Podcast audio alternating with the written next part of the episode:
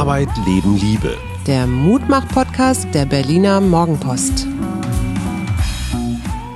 Und hallo zur Wochenendausgabe unseres Podcastes. Wir, hier ist Suse Schumacher und mir gegenüber sitzt mein lieber Mann, Hajo. Du hast dir ja ein Thema heute ausgesucht, mhm. das ich so ein bisschen sperrig fand.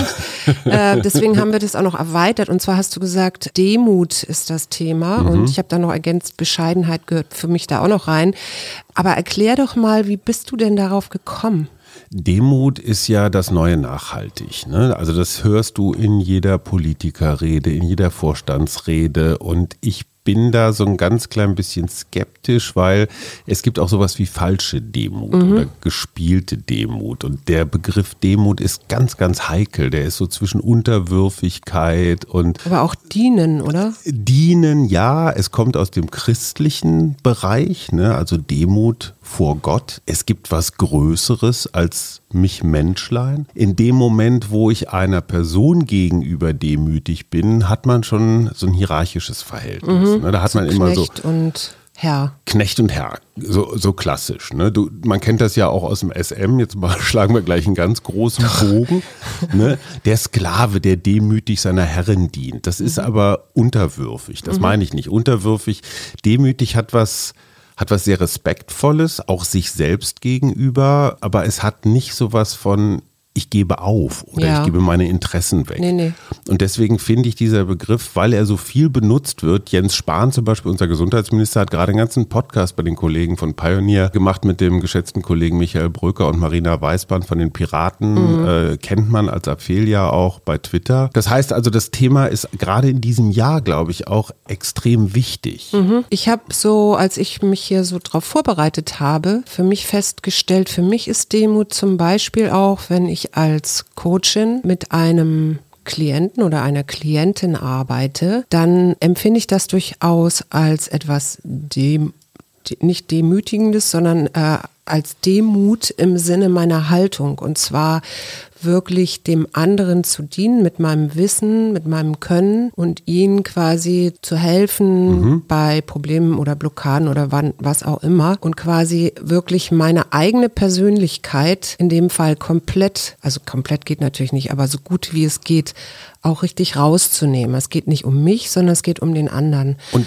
da siehst du diesen Gradwandel schon. Auf der einen Seite respektierst du mhm. deinen Klienten oder deine Klientin mit ihren Problemen und versuchst nicht so deine eigene Story darüber zu werfen. Nee, genau. Auf der anderen Seite bist du dann aber auch gefordert, wenn du merkst, du wirst, ich sag mal, dir wird was vorgespielt oder jemand ist so auf einer völlig falschen Schiene unterwegs, dass du dann aber auch mit deiner Kompetenz sagst, so, jetzt aber auch mal wieder zurück aufs Gleis. Ja. Ne? Mir fiel ja auch sofort ein der Kniefall von Willy Brandt. Und das Interessante, Warschau. genau, das Interessante ist, das ist jetzt bald, nämlich am 7. Dezember 1970 mhm. war das, also vor 50 Jahren. Das wurde damals ja auch als Demutsgeste gewertet, also weil mhm. Willy Brandt vor dem Ehrenmal im Warschauer Ghetto niedergekniet ist. Und ich fand ganz schön, er ist ja dann immer wieder gefragt worden, warum, warum hast du das gemacht? Und er hat gesagt, ich hatte nichts geplant, aber Schloss Wo ich untergebracht war, in dem Gefühl verlassen, die Besonderheit des Gedenkens am Ghetto-Monument zum Ausdruck bringen zu müssen. Am Abgrund der deutschen Geschichte und unter der Last der Millionen Ermordeten tat ich, was Menschen tun, wenn die Sprache versagt. Das fand ich, also das hat mich echt gerührt, als ich das jetzt nochmal gelesen habe, weil das hat ja auch immerhin dazu geführt, dass es zu einer Entspannung in der Ostpolitik kam und dann im Warschauer Vertrag auch die Anerkennung der Oder-Neiße-Grenze unterschrieben wurde. Ne? Es gibt ganz, ganz wenige politische Gesten, die so eine historische Bedeutung hatten, wie die von Willy Brandt. Hm. Nur wenn man sich in die Zeit zurückversetzt, viele, gerade aus dem konservativen Lager, haben das als eine Art Unterwerfungsgeste Geste wahrgenommen, ja. als Schwäche, als Weicheiigkeit. Und da siehst du, Demut ist was ganz, ganz Verletzbares. Mhm. Ja, du machst dich angreifbar, weil mhm. du nicht alles das, was du könntest, Stellen wir uns einfach nur mal Donald Trump als ein ganz anderes Modell wie Willy Brandt in dieser Situation vor. Ja. Der wäre nicht im Traum auf die Idee gekommen, weil er damit seine eigene Position, seine, seine eigene Standing, seine eigene Wichtigkeit wahrscheinlich untergraben gesehen hätte. Er hätte sich klein gemacht. Das heißt, Demut braucht innere Größe. Mhm. Ja, und das ist der, das hat nichts mit Selbstverzwergung zu tun, nee, sondern nee, ganz nee. im Gegenteil mit deinem Lieblingsthema auch Gelassenheit, ja, und, und innerer Stärke. Ja, und eben auch Bescheidenheit, ne? Und da sind wir dann beim Thema Bescheidenheit und ich glaube, die Demut kann man ganz wunderbar abgrenzen äh, gegen die Hoch, gegen den Hochmut, mhm. also die Arroganz, den Narzissmus, das sehr egomanische. Genau. Das heißt. Selbstzentrierte, ne? So, das heißt, Hochmut ist immer Ich-Ego mhm. und Demut ist immer ich bewusst nehme ich mein Ich zurück, mhm. auch wenn ich es anders könnte, um einem Hören zu dienen. Ja. Und das finde ich das Interessante in der Entwicklung des Begriffs Demut. Deswegen ist er auch jetzt, glaube ich, wieder so in aller Munde. Zum Beispiel eine gewisse Demut der Natur, Schrägstrich der ganzen Welt gegenüber, Dem also Leben. Umweltverschmutzung, äh, Klimawandel. Mhm. Ja, diese Erde ist was Größeres als ich Menschlein. Ja. Und einfach zu sagen, hey, ich fühle mich nicht gezwungen, hier der Erde zu dienen, sondern ich bin ein erwachsenes, selbstentscheidendes Subjekt und tue das bewusst. Mhm. Ja, ich verzichte bewusst auf Dinge. Und da sind wir bei Bescheidenheit. Mhm. Konsumverzicht zum Beispiel, Verzicht auf Flugreisen und so. Ja. Das kann man machen als Objekt, so äh, ich bin Opfer der Verhältnisse, ich darf jetzt gar nichts mehr. Man kann es aber auch reflektiert machen und sagen, ich tue nicht alles, was ich kann mhm. was ich könnte, was ich dürfte. Ja, was ich inter interessant finde, ist ja, dass in dem Begriff Demut eben auch der Mut drin steckt. Ne? Und da hast du, ja, ich weiß nicht, aber da hast du auf jeden Fall, wenn man das jetzt wieder im Sinne von Verhalten äh, oder Handeln denkt, dann hast du natürlich auch die Courage, also die Selbstüberwindung. Ne?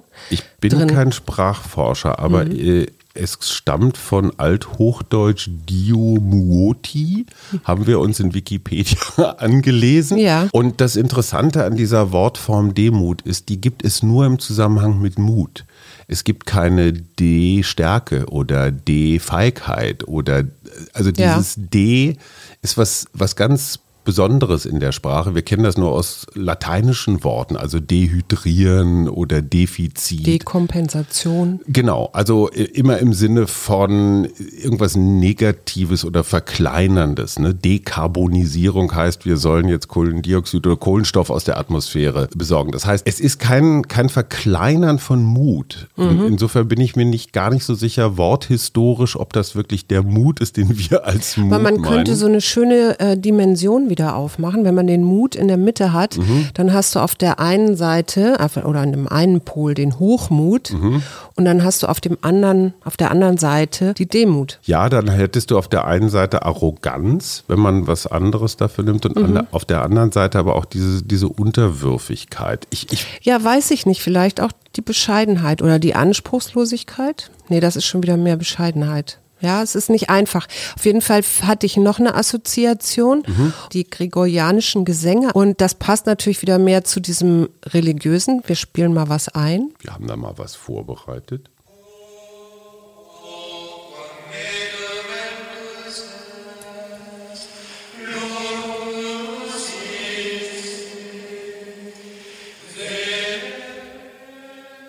Und das Interessante ist ja eigentlich, wenn man das hört, also ich jedenfalls, ich habe interessanterweise immer diese Assoziation von so einer riesengroßen, kalten Kirche und so kleinen Mönchlein, die in Bescheidenheit leben. Mhm.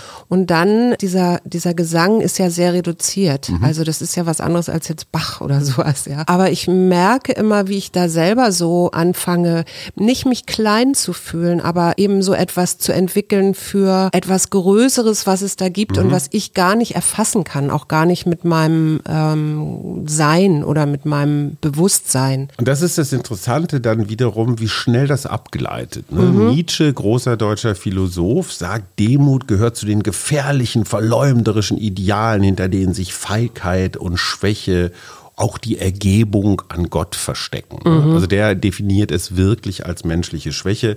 Kant dagegen sagt, Demut ist Indikator für die eigentliche Würde des Menschen, weil er seine geringen sein geringes Menschsein akzeptiert, auch respektiert und einordnet. Ja, und du kannst es sogar achtsam beschreiben, nämlich der gute Theodor Fontane hat gesagt, such nicht immer, was dir fehle, Demut fühle, fülle deine Seele. Mhm. Dank erfülle dein Gemüt, alle Blumen, alle Blümchen und darunter selbst ein Rühmchen, was ist das, eine Rübe wahrscheinlich oder weiß ich nicht, Rühmchen? Ein kleiner Ruhm. Haben auch für dich geblüht. Und Albert Schweitzer hat noch dazu gesagt, Demut ist die Fähigkeit, auch zu den kleinsten Dingen des Lebens emporzusehen. Was hat das Ganze mit Corona und Mutmachen zu tun? Ich finde, zum Beispiel, wenn es um Corona-Demos geht, kriegen wir doch ein hohes Maß an Ego geliefert. Ne? Ja. Also ich, ich bin Opfer, die da oben machen mit mir irgendwas und ich muss dagegen aufbegehren. Mhm. Es gab wohl bei Lanz in der mhm. Sendung einen jungen Mann, der auch an Corona erkrankte, also schon im März mhm. und äh, auf einer Intensivstation auch war, also wirklich 13 Tage oder so im Koma. Mhm. Und der wurde am Ende auch gefragt, nach was er von diesen ganzen Querdenker-Demos hält. Und der hat gesagt, wenn es wirklich um so eine Maske geht, dann fehlen ihm da die Worte. Dass man das so, Dass man das so groß machen kann. Ja, genau. Und Masken tragen hat natürlich, wenn wir es jetzt mal ganz weit fassen, auch was mit Demut zu tun. Ne? Mhm. Ich nehme mein eigenes Ego vielleicht ein bisschen zurück, selbst wenn ich nicht ganz überzeugt bin. Und ich tue es vielleicht einfach nur für andere. Genau. So, ja. Genau so. Das heißt aber nicht, dass ich mich klein mache, sondern es ist ja eine bewusste Entscheidung. Mhm. Ich setze mich über mein eigenes Ego vielleicht so ein bisschen hinweg. Und wie gesagt, da sind wir wieder bei der ganz heiklen Geschichte, vor was darf man eigentlich oder sollte man Demut zeigen, demütig sein? Und es gibt so höhere Ziele. Die einen sagen Gott oder das Göttliche, die anderen sagen die Schöpfung, dann bist du wieder bei der Erde. Mhm. Man kann aber auch zum Beispiel sagen Demut vor der Demokratie. Ne? Ja. Also ich finde dieses Gesellschaftssystem wichtiger als mein kleines Interesse. Deswegen akzeptiere ich zum Beispiel eine Niederlage, mhm. also eine mehrheitlich entschiedene. Und Demut hat für mich interessanterweise als begeisterter Sportler auch viel mit dem Akzeptieren von, hey, da war jemand schneller als ich, da hat jemand mehr Stimmen gesammelt als ich. Ja, ich habe das immer in der Natur tatsächlich, dass wenn ich da so stehe und dann wirklich, ich meine, es gibt ja hier rund um Berlin auch noch so richtig alte Bäume, die schon so mhm. 300, 400 Jahre wachsen, ja, und leben, dann stehe ich da manchmal vor so einem alten Baum und denke nur, wow, ja, was hat der schon alles mitgekriegt und was, was, was bilde ich mir eigentlich ein mit meinen, was weiß ich, wie alt mhm. ich werde, aber 80 Jahren oder so, wenn ich dann so alt werde. Ein Gedanken noch für dich als Naturfreakin, die Verhaltensbiologie kennt die Demutsgeste. Genau, und das kenne ich auch bei Hunden. Genau. Und Hunde machen das auch manchmal vor Menschen, also das ist nicht nur mhm. für ihren Artgenossen. Das ist aber eine ganz, um das ist aber eine ganz pragmatische Haltung, weil ich signalisiere meinem Gegner, okay, okay, okay, du hast gewonnen, ich lege mich auf den Rücken, strecke alle Viere von mir. Ja, der Klügere gibt nach. Ja, der Klügere gibt nach, aber das ist natürlich eine Unterwerfung. Ja, klar. Vielleicht auch aus der Erkenntnis heraus, ich habe keine Chance. Ne? Das ist so ein bisschen wie bei Asterix, Vercingetorix, der seine Waffen Cäsar zu Füßen schleuderte. Mhm. Ähm, Aber was mich nochmal interessieren würde, ne? diese ja. Demutsgeste. Mhm. Also Frau Merkel hat ja, glaube ich, in ihrer Antrittsrede zur Bundeskanzlerin auch gesagt, sie dient dem mhm deutschen Volk, mhm. ja, oder sie will dem deutschen Volk dienen. Was, was, denkst du, wenn du so, du bist ja nun wirklich sehr lange in der Politik auch unterwegs und beobachtest, fehlt das heutzutage oder nehme ich das nicht mehr wahr oder? Ähm, du meinst diese Dienbereitschaft? Ja, das überhaupt auch als solches zu, zu wahrzunehmen, also sich auch so wahrzunehmen.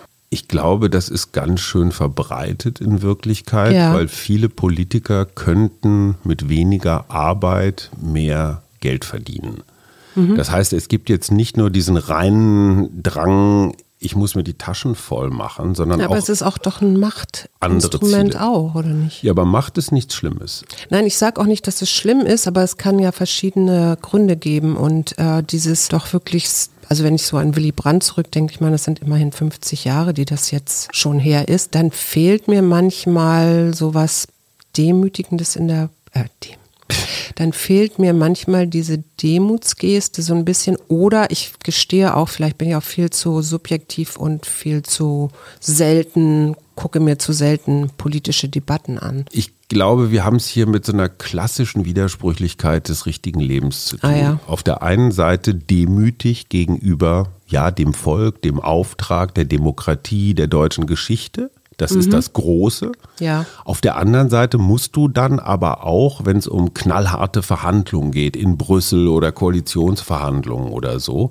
da ist mit Demutsgesten nicht viel geholfen. Da musst du schon richtig auch manchmal mit Hochmut arbeiten. Mhm. Und das finde ich das Interessante. Ein Mensch kann in verschiedenen Rollen gleichzeitig demütig und super stolz sein. Mhm. Ja, und auch gleichzeitig super, super narzisstisch, siehe ein Sportler, aber sich dann auch demütig in die Niederlage fügen. Das mhm. heißt, Demut ist jetzt nicht so ein, so ein Dauerton, nee. sondern der muss schon auch in den richtigen Momenten gezeigt werden. Und ich bin ja, Frau Merkel hat eine Schwäche, was Pathos angeht, gebe ich zu. Auf der anderen Seite zu viel Pathos, äh, also man kann auch so ein bisschen über Obamaisieren.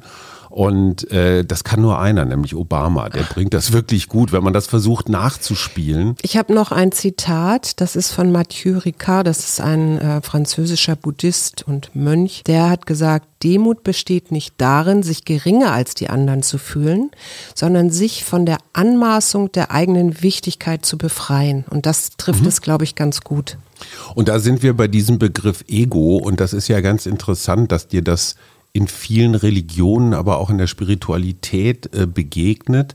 Das Ego, das die ganze Zeit im Kopf Dinge tut, ich will, ich muss, ich will stärker sein, ich will größer mhm. sein, ich will reicher sein. Dieses Ego, nicht ohne Grund, steht da ja häufig Ismus dahinter, mhm. dieses Ego zu zerschmettern. Und da sind wir bei diesem Thema Bescheidenheit. Da sind wir übrigens auch bei Buddhismus, ne? weil im Buddhismus mhm. hast du äh, eine der Tugenden ist Gleichmut. Da hast mhm. du den, den Mut auch wieder drin, aber im Gleich heißt eben auch wirklich sich so komplett weder im Außen noch im Innen mhm. ähm, ja, egoistisch zu sein oder überhaupt äh, so als wichtig zu empfinden. Ich finde die Brücke zur Bescheidenheit ganz gut, weil, mhm. weil wir da in, praktisch in einer alltäglichen Ausprägung von mhm. Demut mhm. sind. Auch Bescheidenheit bedeutet ja auch, ich quäle mich jetzt nicht durch Verzicht, sondern ich treffe eine bewusste Entscheidung, dass genau. ich bestimmte Dinge zum Beispiel nicht brauche. Genau. Und es trifft wahnsinnig gut mein Jahr 2020. Weißt du noch, was ich mir vorgenommen habe? Ja, du hast dir Jahres? vorgenommen, keine neuen Klamotten oder Kleidung zu kaufen, mhm. sondern die, erst, die alte erstmal aufzutragen. Wobei die alte ja nicht mal die alte ist, weil ich habe,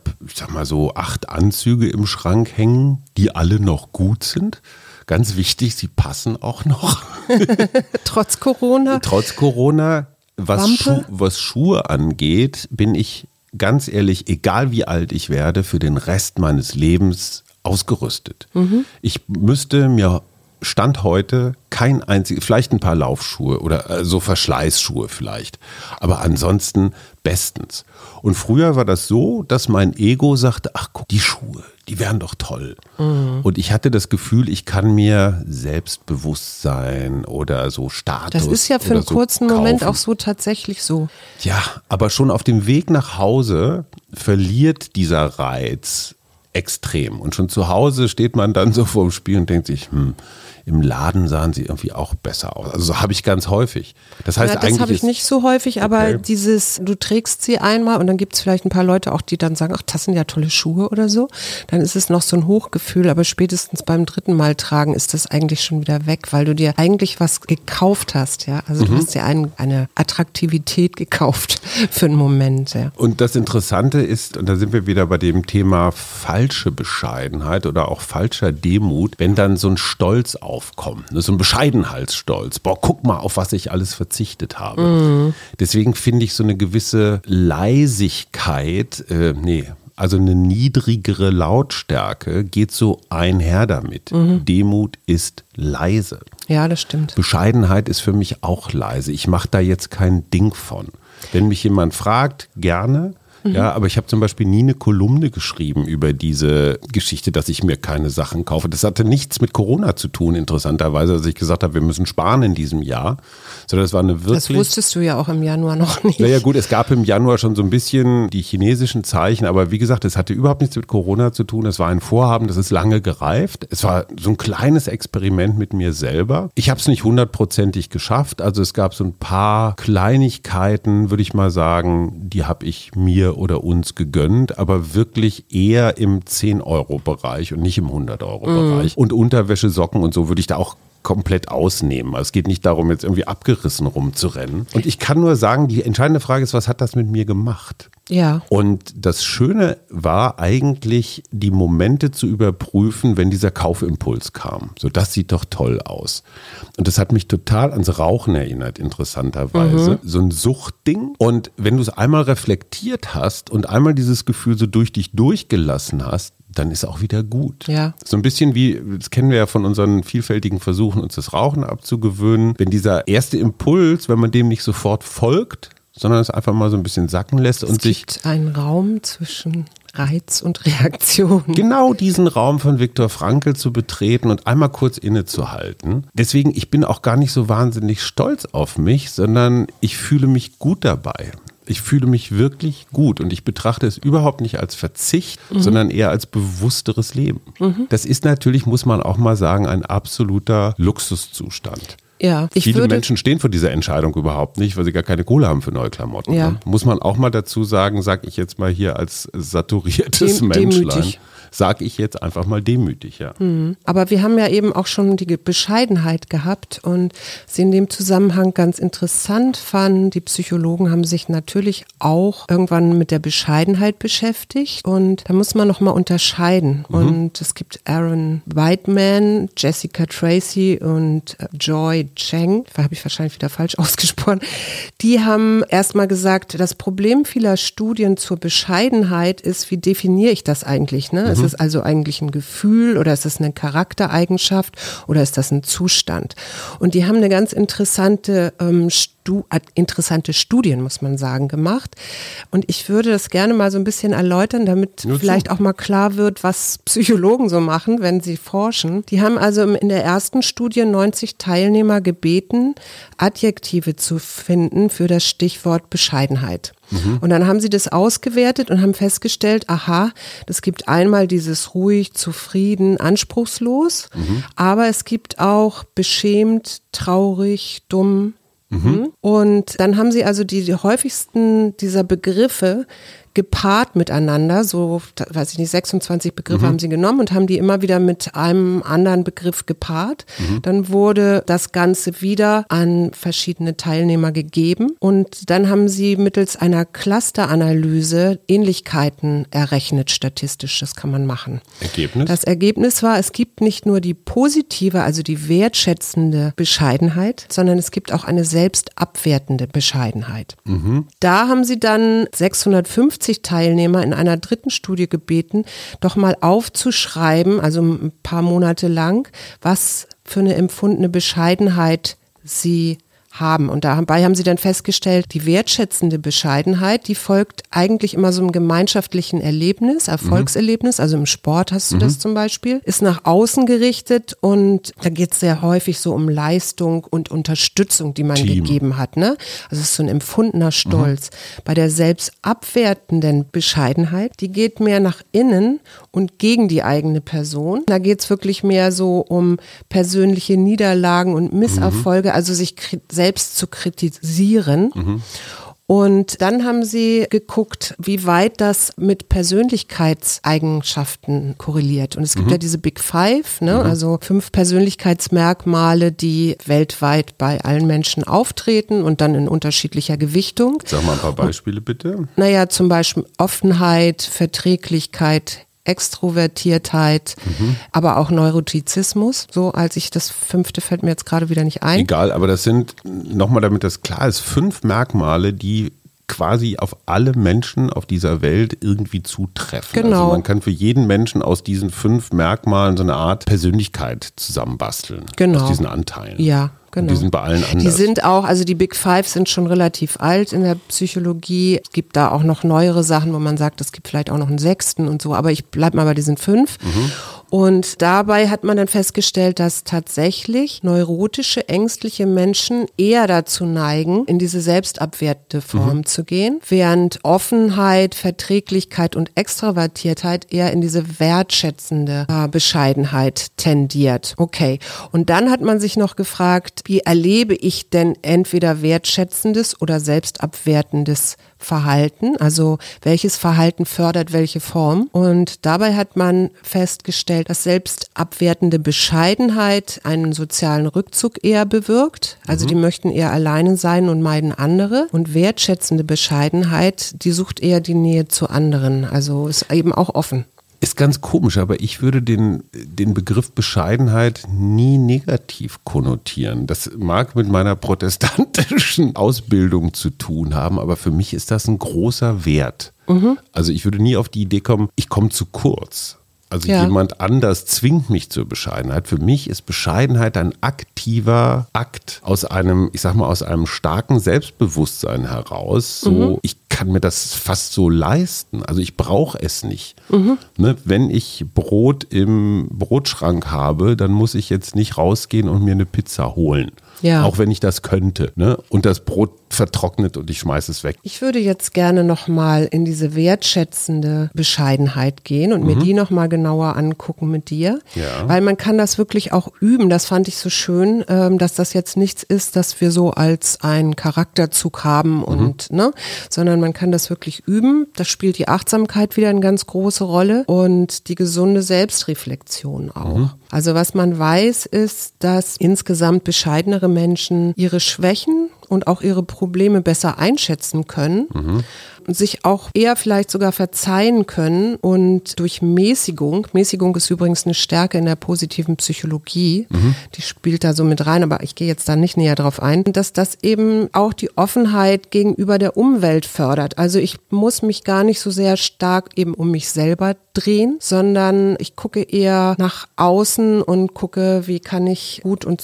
zufrieden und stimmig auch mit den Dingen leben und mich auch auf Neues einlassen. Mhm. Dann hat man gefunden, dass Menschen in bescheidenere Menschen also authentischer sind. Mhm. Die bauen stabilere Bindungen auf, also Ehrlichkeit zum Beispiel als ein Wort und betrachten andere auch eher als gleich wertig. Mhm. Ich muss da mal ganz kurz reingrätschen mit einer eigenen Erfahrung. Früher in meiner Testosteronzeit hätte ich es immer als Schwäche empfunden, wenn wir jetzt meinetwegen beide uns unterhalten hätten, was machen wir am Wochenende? Mhm. Dann hätte ich mich durchsetzen wollen. Mhm. Dann hätte ich meinen Plan verwirklichen wollen, möglichst charmant, aber vielleicht auch hinterlistig mich irgendwie durchsetzen. Was ich auch von dir gelernt habe, lass doch einfach mal kommen.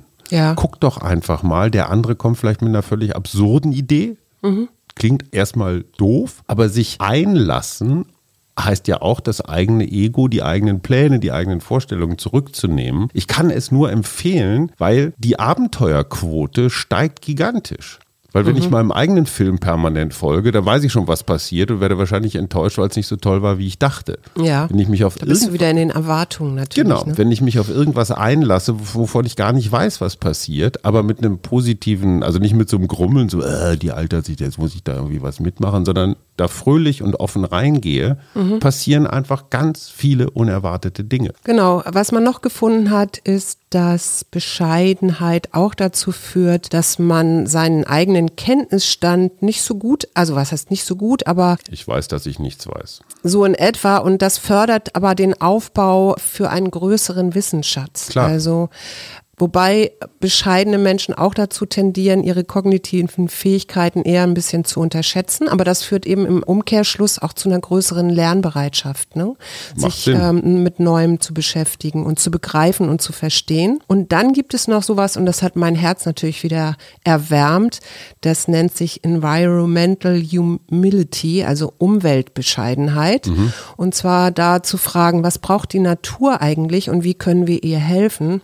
Und mhm. wie können wir sie besser schützen? Und da sagen die Umweltpsychologen eben, indem du zum Beispiel Menschen mal mitnimmst in die Ernte und die selber Pflanzen ernten mhm. und dieses Leben da mhm. auch vor sich sehen, das führt dazu, genügsamer und auch wertschätzender mit den Ressourcen der Natur umzugehen. Da sind wir wieder beim Demutsding, ne? Also so Demut vor dieser Natur, die auf unfassbar schlaue Art und Weise uns, uns ernährt. Mhm. Da sind wir aber wiederum bei einem Punkt und da wird das Ganze dann richtig grundsätzlich und schwierig. Ja. Weil, wenn 83 Millionen Deutsche alle anfangen, ihre Bescheidenheit zu entdecken und alle aufhören, Schuhe zu kaufen, weil sie eigentlich genug im Schrank haben oder das Auto tut es auch noch ein Jahr oder, oder, oder, dann ist natürlich unsere wachstumsfixierte Ökonomie, der wird der Boden weggezogen. Mhm. Ja, weil Konsum, siehe Weihnachtsgeschäft, ist Basis unseres derzeitigen Wohlstandes oder das, was wir für Wohlstand halten. Ja. So, und ich finde es auch, das Thema hatten wir schon mal, wenn Menschen, die sehr viel haben, die sich Bescheidenheit leisten können, mhm. jetzt auf einmal denen, die fast gar nichts haben und die verständlicherweise auch mal ein größeres Auto oder was Neues zum Anziehen oder so haben wollen, vielleicht noch viel dringender als wir, weil sie diese Erfahrung viel seltener gemacht haben, denen zu sagen, jetzt seid mal schön bescheiden, hat natürlich eine hohe Arroganz. Nee, da, aber ne? da sind wir wieder in dem, was ich ja sowieso schon länger vor fordere, nämlich ins Wir zu kommen und mhm. ins Teilen zu kommen und zu gucken, okay, vielleicht schränken wir uns hier ein, aber vielleicht äh, muss man in anderen Ländern die Wirtschaft ein bisschen mehr fördern oder wie kann ich ähm, auch Menschen jetzt gerade zu Weihnachten einen kleinen Wunsch erfüllen, mhm. hatten wir ja auch schon, und statt dem großen äh, Geschenkeberg hier vielleicht ein bisschen weniger und dafür jemandem anderen äh, was Schönes ähm, einen Wunsch zu erfüllen. Aber das machen wir ja schon. Ich finde übrigens, dass vielleicht noch als letzten Gedanken auch unsere Kommunikation mhm. und nochmal, das alles auf Donald Trump zu schieben, finde ich echt zu simpel. Unsere Kommunikation, unsere Art und Weise zu sprechen, für Aufmerksamkeit zu sorgen, siehe Social Media, siehe Medien generell, ist natürlich extrem großmäulig. Ja. Ne? Also es gibt auch so eine Bescheidenheitsrhetorik, einfach mal Dampf rausnehmen. Unser guter alter Freund Dalai ist da ganz schön gut in genau. der Richtung, aber immer auch verbunden mit der Gefahr, nicht ernst genommen zu werden von den, von den Rasenmäherpiloten. Mhm. Ja, ich bin voll bei dir und ich finde, das ist eigentlich auch ein schönes Schlusswort. Oder Gibt es noch irgendwas, was du jetzt ganz Ich habe das unfassbare Bedürfnis, auch gegen die Regeln heute ein Kärtchen zu ziehen, weil ich möchte wissen, ob das Schicksal tatsächlich diesem Podcast zuhört. Dann würde es mir ein Kärtchen geben, was auf jeden Fall irgendwie passt. Du bist Zeugin, dass ich nicht rein ja. luschere, spechte und ich ziehe Geburt. Geburt, das ist natürlich ein bisschen früh, das kommt erst am 24. Naja, Dezember. Aber wenn das jetzt so ein bisschen zum Nachdenken angeregt hat, unser kleiner Podcast heute, oder zum vielleicht auch mal anders nach, also anders zu denken oder weiter zu denken oder Perspektivwechsel oder in die Weite zu kommen, demütig. Wir haben eine Anregung geboren. Dann hoffe ich, dass wir eine Anregung geboren haben. Zum genau. ersten Mal habe ich was geboren. Ich kann aber auch hier nochmal lesen. Bitte? Du wechselst von einer Dimension in eine andere. Neues Leben, neue Ideen, neue Formen entstehen. Mhm. Das finde ich super schön. Ja, und damit verabschieden wir uns. Ich habe da mal was vorbereitet. Einen schönen zweiten Advent für euch alle da draußen und bis Montag.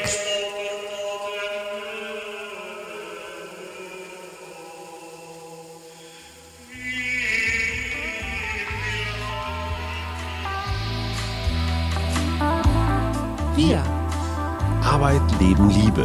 Der Mutmach-Podcast der Berliner Morgenpost.